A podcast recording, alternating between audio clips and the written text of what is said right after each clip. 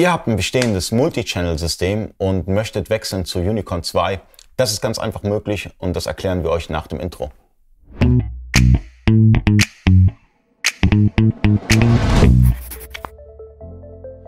Freunde des E-Commerce, mein Name ist Ali Okasi, ich bin Inhaber der E-Commerce Agentur eBakery. Ich habe heute Marvin Zimmermann zu Gast. Marvin Zimmermann, äh, Unicorn 2, eBakery und ähm, steht uns jetzt Rede und Antwort.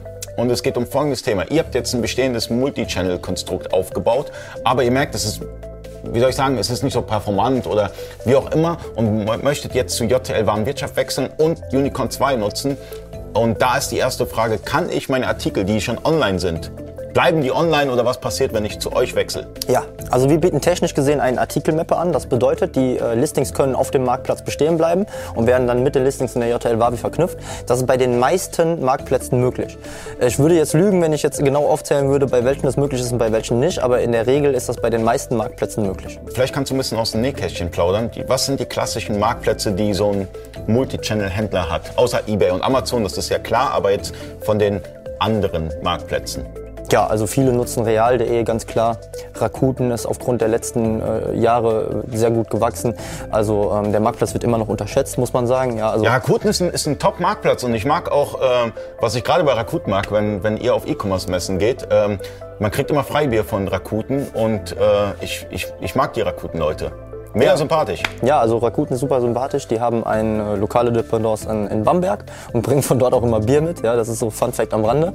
Äh, also wenn man die Rakuten-Jungs auf den Messen trifft, äh, gibt's immer Freibier, das stimmt. Aber tatsächlich, der Marktplatz wird immer unterschätzt noch und ähm, Rakuten ist global gesehen natürlich ein riesen Marktplatz. Ne? Als Sponsor vom FC Barcelona weltweit bekannt. Und ja, also viele unserer Händler nutzen auch Rakuten, um mhm. beim Thema zu bleiben.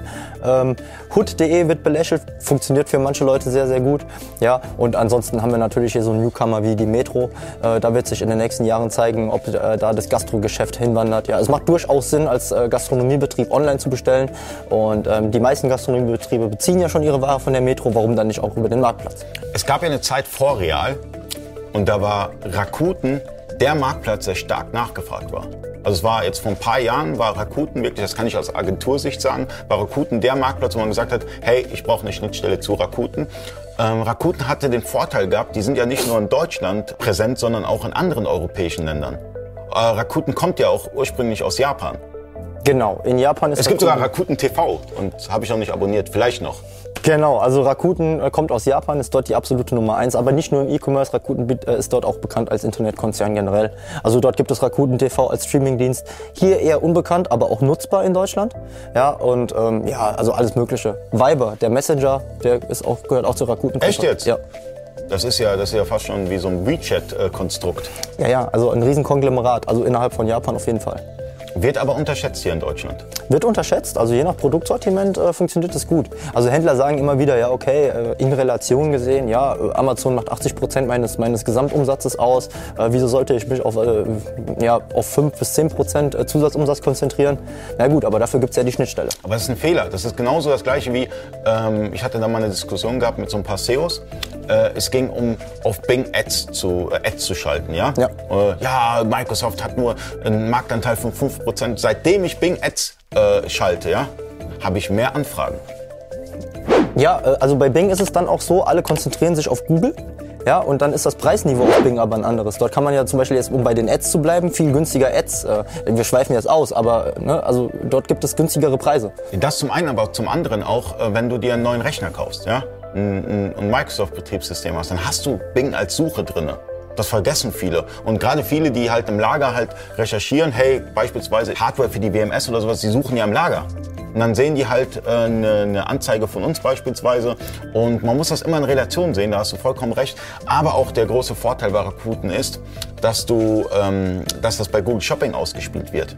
Das heißt, du hast ja viel, viel mehr Reichweite, weil zum einen, ihr verkauft ja nicht nur auf Rakuten, ja, man denkt immer, man verkauft auf dem Marktplatz. Nein, Rakuten wie auch eBay und andere Marktplätze pushen ein bei Google Shopping, bei Preissuchmaschinen, bei irgendwelchen Landingpages. Manchmal, wenn ihr mal nach einem Artikel sucht, merkt ihr, dass, dass der Artikel auf irgendwelchen Affiliate Landingpages ist. Das heißt, man generiert mit der Laufzeit und mit mehreren Marktplätzen viel mehr Reichweite mit seinem Artikel.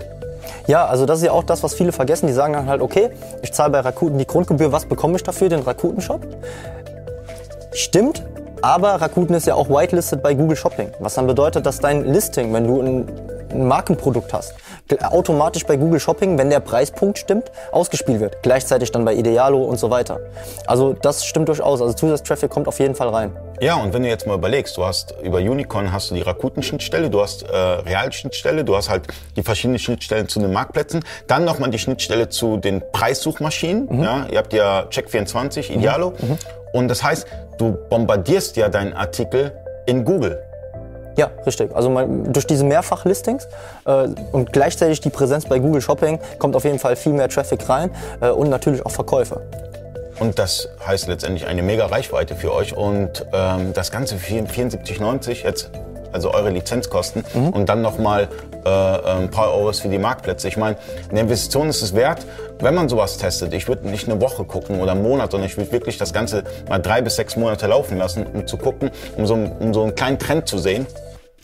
Und Multichannel ist für mich ganz klar die Zukunft, besser gesagt, Omnichannel ist für mich die Zukunft. Das heißt, ein stationärer Handel, ja, dann nochmal eine Multichannel-Strategie, wenn man die Möglichkeit hat, äh, offline zu verkaufen. Ansonsten Multichannel ganz klar die Zukunft. Ja, ganz klar. Also sich abhängig zu machen von einem einzelnen Anbieter war noch nie clever. Und zu den jetzigen Zeiten, ich denke, du weißt, was ich meine, ist es sowieso offensichtlich, dass das äh, das falsche Pferd ist, sich von einem Einzelnen abhängig zu machen. In dem Sinne, vielen Dank fürs Zuschauen. Abonniert den Channel. Bis zum nächsten Mal. Euer Ali.